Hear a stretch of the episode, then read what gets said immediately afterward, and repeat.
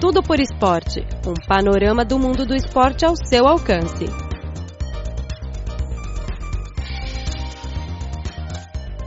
Caro ouvinte, seja muito bem-vindo a mais uma edição do programa Tudo por Esporte. Eu sou Luiz Li. O programa desta semana tem duas partes. Em primeira parte, vamos conhecer um jogador de rugby chinês que se chama Zhang Zhiqiang. A seguir, vamos ouvir uma reportagem sobre a indústria esportiva da China.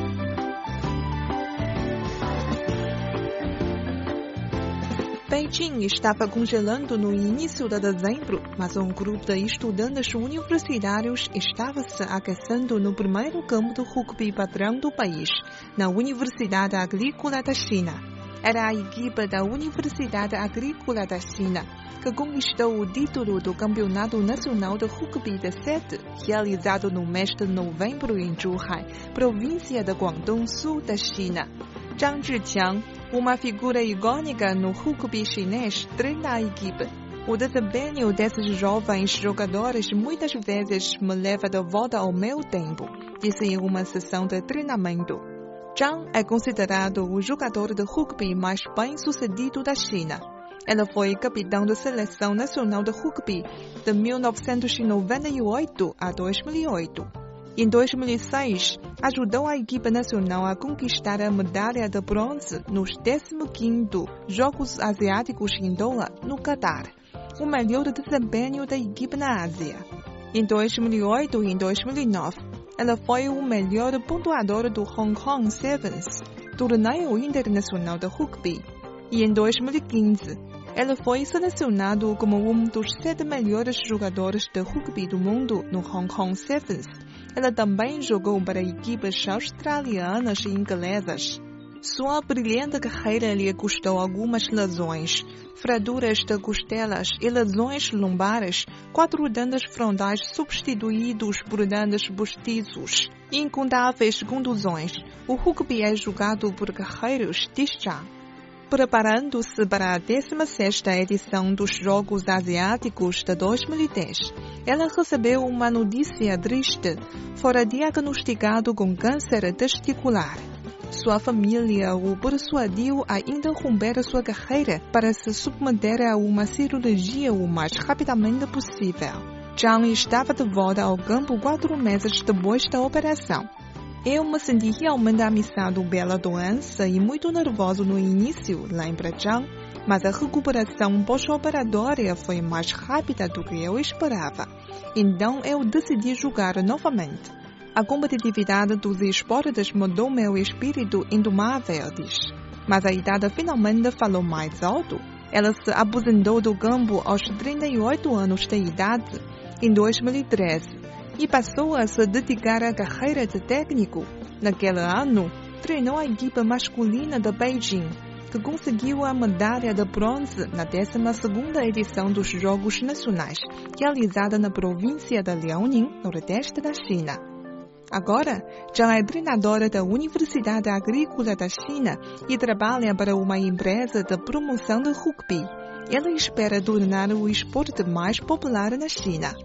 Em 1990, a Universidade Agrícola da China estabeleceu a primeira equipe de rugby do país.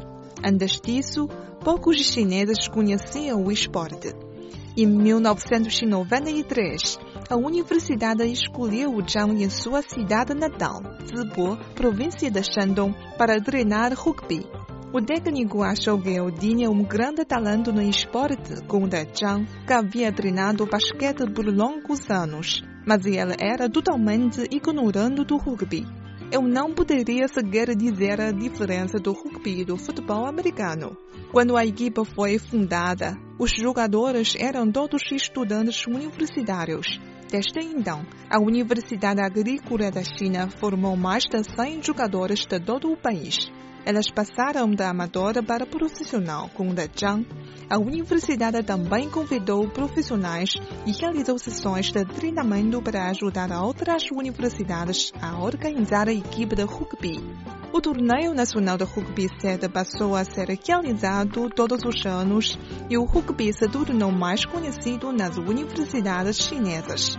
O esporte entrou nos Jogos Nacionais da China em 2013 Em seguida, províncias e municípios estabeleceram equipes profissionais de rugby. De acordo com a Associação Chinesa de Rugby, a China tem 1.337 jogadores registrados em todo o país. Os Jogos Olímpicos de 2016 no Rio acolheram o rugby, mas a equipe chinesa não participou. Zhang acredita que a seleção da China poderia ter obtido um desempenho de padrão mundial. Tanto profissionais quanto amadores têm impulsionado o desenvolvimento do rugby na China e patrocinadores comerciais estão vindo a Porto. A Alisport iniciou uma parceria de 10 anos com a World Rugby em abril, promovendo promover o esporte guerreiro da China. Zhang espera que mais crianças se dediquem ao rugby. A maioria dos pais chineses se preocupa, acha que o rugby é um jogo feroz para as crianças, diz. Elas não sabem que as regras de rugby proíbem o confronto físico áspero e intenso. Zhang tem um sonho o rugby teve origem na Grã-Bretanha evoluiu para o futebol americano e futebol australiano, diz ela. Meu sonho com o rugby chinês, alinhado com nossa condição física e cultura. Mantendo um ritmo sólido e constante de desenvolvimento, a indústria de esportes chinesa estava crescendo em 2016, enquanto investidores tentavam cobrir uma escala mais ampla de negócios, encontrando novos motores para impulsionar o crescimento. O Conselho de Estado da China emitiu um documento em 2014 para orientar o desenvolvimento da indústria do esporte e promover o consumo no setor. As políticas provinciais baseadas no documento nacional foram liberadas em 2015 em diferentes regiões e medidas mais específicas foram tomadas em diversas unidades administrativas.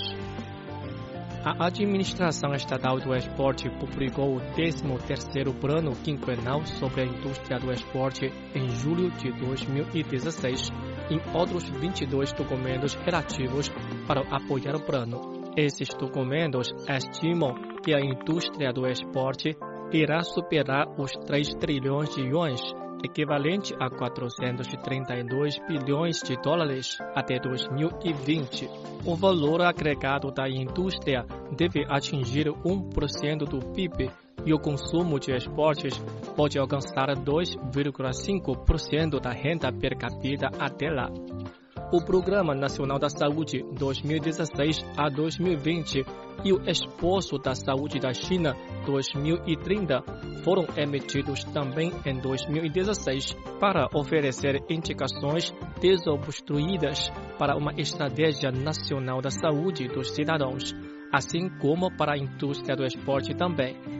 O Conselho de Estado ainda destacou os problemas no estado quo das indústrias de fitness, esporte e lazer, oferecendo instruções sobre as principais tarefas a seguir nas suas orientações nacionais emitidas em outubro do ano passado.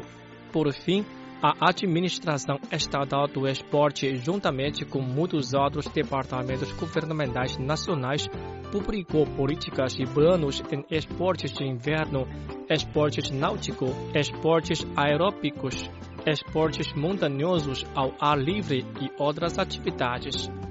Estas políticas que se relacionam à indústria do esporte não são meros tiros no escuro.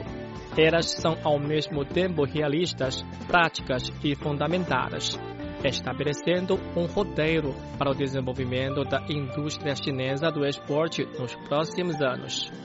De maneira surpreendentemente oposta à maré de compra mundial observada no ano de 2015, os investidores de esportes chineses aparentemente começaram a agir com cautela em 2016 e a procurar uma maneira mais eficaz de fazer negócios. O gigante varejista da China, Grupo Suning, adquiriu uma participação de 70% no clube de futebol italiano Inter de Milão, um negócio de 270 milhões de euros, talvez a maior notícia da indústria esportiva de 2016. Enquanto isso, cada vez mais grandes conglomerados de capital estão mudando o foco da indústria para impulsionar o valor de mercado de empreendimentos esportivos. A empresa de redes sociais da China, Tencent, assinou um contrato com a Federação Internacional de Basquete, ou seja, FIBA, tornando-se seu principal parceiro nos próximos nove anos. A cooperação entre a FIBA e a Tencent ocorrerá nas redes sociais, nos pagamentos online, streaming e comércio eletrônico. A cooperação está em constante expansão. O gigante imobiliário chinês Grupo Wanda estabeleceu uma parceria exclusiva com a FIBA para um patrocínio mundial, incluindo a venda de direitos de licenciamento e direitos de marketing global para o período de quatro mundiais de basquete até 2033. As parcerias estão florescendo na frente doméstica também. A empresa chinesa de comércio eletrônico AliSports assumiu os direitos exclusivos de TV para a Associação Chinesa de Basquete Universitário. A empresa de vídeo online Storm Sports expandiu seus negócios para incluir a transmissão ao vivo da Associação Chinesa de Basquete CBA.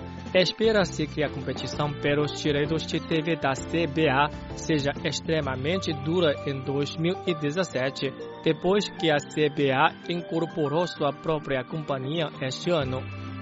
O grupo Wanda se uniu com a Associação Chinesa de Futebol para organizar o torneio de futebol Copa da China em 2017, promovendo torná-lo uma entidade bem conhecida no futuro. Enquanto isso, o grupo Suning fez um enorme investimento na compra de direitos de TV para a Liga Inglesa de Futebol. Tiao Dongli, detentor dos direitos para a Superliga Chinesa, estabeleceu seu próprio centro de transmissão de TV.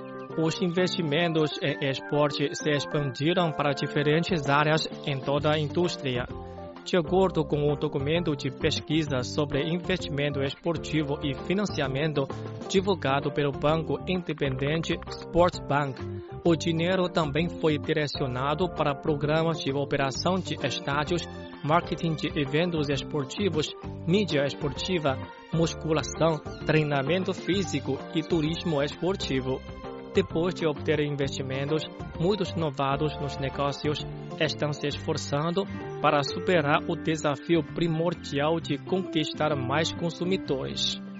Zhong Bingshu, diretor da Universidade de Educação Física e Esportes, disse que grandes fontes de capital estão com fome de grandes nomes e clubes para formar parcerias, mas vê uma mudança ano a ano no comportamento do mercado uma grande quantidade de capital ocorreu para a indústria do esporte, especialmente nas áreas de eventos esportivos e parcerias com clubes famosos em 2015. Esta tendência abrandou em 2016. Os investidores estão ficando mais racionais e eles estão pensando em ganhar dinheiro. Além de eventos esportivos, há uma grande quantidade de potencial de marketing em fitness e esporte de lazer, ele disse. A integração entre as indústrias é uma das características mais óbvias da indústria chinesa do esporte, que tem expandido o mercado para os campos de turismo, cultura, educação, cuidados médicos e redes sociais. O desenvolvimento da indústria em geral não se encontra apenas nos próprios acontecimentos. Novas áreas de crescimento potencial estão criando novas possibilidades. Estes caminhos para a cooperação interindustrial são conhecidos como Esporte Mais. Tomamos o Esporte Mais Turismo como, por exemplo, um total de 3,38 milhões de pessoas participaram em 311 eventos esportivos de janeiro a abril de 2016, consumindo 11,9 bilhões de yuans, equivalente a 1,7 bilhão de dólares em tráfego, comunicações, hotéis, restaurantes e outros serviços. Dados oficiais da Superliga Chinesa mostram que o número dos espectadores por jogo na temporada 2016 foi 2 mil acima do verificado em 2015. Além de verem jogos ao vivo, mais e mais torcedores estão assistindo aos jogos via internet. Tendências semelhantes estão aparecendo no basquete, vôlei e tênis de mesa.